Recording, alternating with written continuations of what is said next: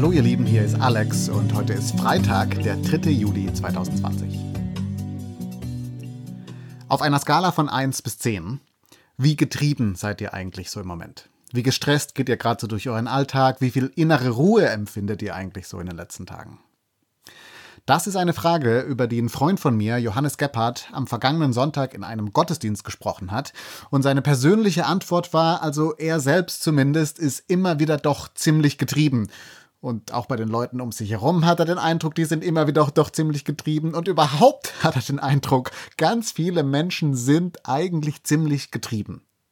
Und daraufhin hat er dann eine ziemlich spannende Beobachtung angestellt, der ich gerne in dieser Folge nachgehen will weil er dann gesagt hat, er denkt, wir sind wahrscheinlich deshalb so getrieben, weil es für uns Menschen des 21. Jahrhunderts, also zumindest in der westlichen Welt, so eine Frage gibt, der wir uns quasi immer wieder stellen müssen. Eine Frage, die so immer im Hintergrund so ein bisschen mitschwingt und uns antreibt. Und zwar ist das die Frage, wer bist du eigentlich? Wer bist du eigentlich? Und warum bist du wichtig? Warum ist es gut, dass du da bist? Das kannst du vorweisen. Was hast du erreicht bisher? Was stellst du dar? Warum sollte dir irgendjemand Beachtung schenken?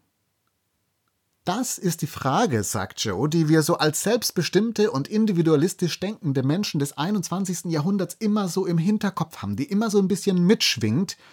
Und deshalb können wir eigentlich nie so richtig ausatmen. Denn damit ist natürlich alles, was wir in unserem Leben so machen, extrem aufgeladen weil das alles eine Aussage macht über mich. Was ich tue und wo ich arbeite, wen ich liebe und mit wem ich mich umgebe, was ich like und welche Anliegen ich unterstütze, das sind alles ganz wichtige Statements als Antwort auf die Frage, wer ich bin und warum ich wichtig bin. Und deshalb sind wir so oft getrieben weil wir uns eigentlich ständig irgendwas beweisen müssen, uns irgendwie beweisen müssen. Wir müssen permanent irgendwelchen Erwartungen gerecht werden, um uns selbst und anderen zu zeigen, ich bin wer und ich mach's schon richtig. Und so arbeiten wir viel und vielleicht auch zu viel. Aber dieses oder jenes Projekt muss eben unbedingt fertig gemacht werden, koste es, was es wolle. Und da ist dann vielleicht die Familie, der Partner, der Freundeskreis, mit denen man auch Zeit verbringen will, denen man Energie schenken will, aber wo man immer vielleicht so den latenten Eindruck hat, es ist nicht genug. Und dann sind da noch die ganzen gesellschaftlichen Themen, die wichtig sind und wo man mitreden will oder soll, wo man mitgestalten muss, weil diese Welt ist ja gerade am Schwanken und überhaupt will man noch ein bisschen Freizeit haben und was Spannendes erleben und irgendwie dabei sein und so. Wir versuchen dem allem irgendwie gerecht zu werden und sind damit einfach immer wieder ziemlich getrieben. Das ist so ein bisschen unsere Situation. Und Joe hat dann dazu gesagt, dass wir ja alle eigentlich wissen, dass dieser Druck, den wir uns selbst machen, den wir auch von außen erleben, dass dieser Druck nicht so gesund ist, aber erstaunlicherweise machen wir dieses Spiel trotzdem oft mit. Wir nehmen das hin, dass wir uns ständig irgendwie beweisen sollen und machen mit, obwohl wir es doch eigentlich überhaupt nicht gut finden. Und das heißt, wir sollten an dieser Stelle eigentlich viel rebellischer sein, viel mehr den Aufstand mal wagen. Also ich meine, wir gehen ja gegen alles Mögliche demonstrieren, zumindest hier in Berlin, aber in dieser Hinsicht fehlt uns so ein bisschen der Mut zum Widerstand.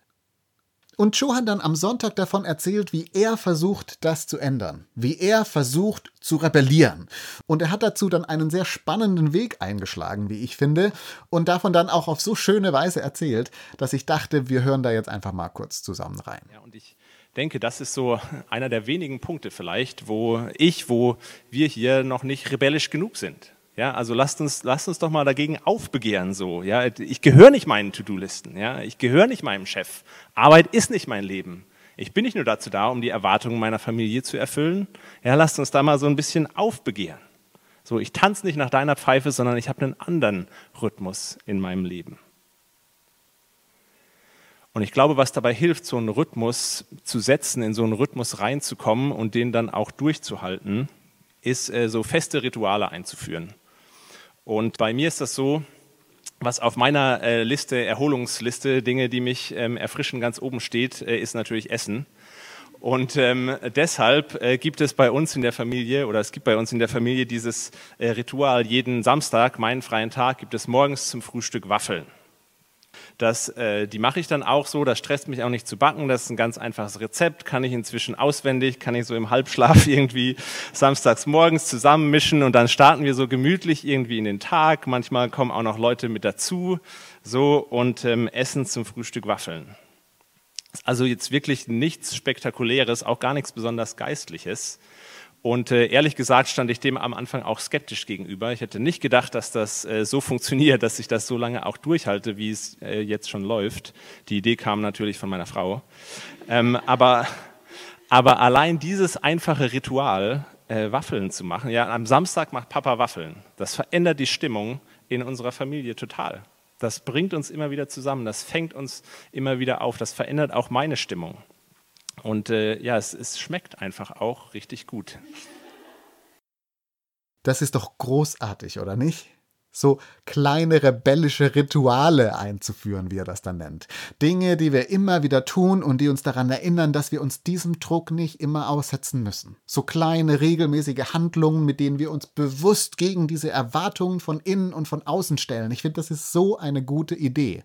Ich jedenfalls saß da und dachte am Sonntag, oh Mann, ja, ich sollte viel rebellischer sein. Ich will eigentlich viel rebellischer sein.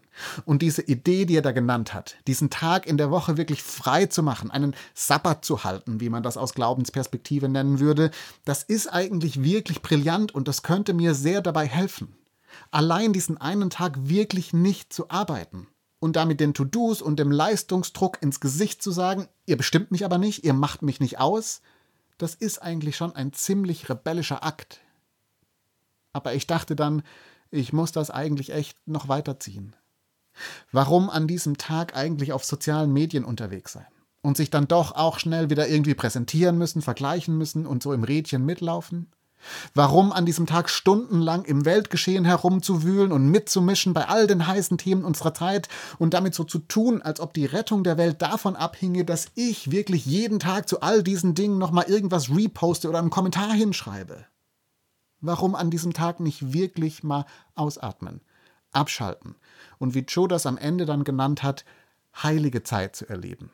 Eine Zeit, in der ich mich erinnere, dass Gott mich und auch diese Welt in seiner Hand hat. Eine Zeit, in der ich nicht performen muss, sondern in der ich mich in dieser Frage, wer bin ich eigentlich, daran erinnern kann, ich habe meinen Wert doch bereits von meinem Gott, der mich geschaffen hat und der mich sieht. Ich muss sagen, ich habe am Sonntag große Lust darauf bekommen, mir über meine freie Taggestaltung mal Gedanken und dann auch einen Plan zu machen. Und dann vielleicht schon bald zumindest so einmal in der Woche ein kleiner Rebell zu sein. Ihr vielleicht auch? Ich meine, das Wochenende steht vor der Tür. Wollt ihr da vielleicht mal was ausprobieren? Wir hören uns.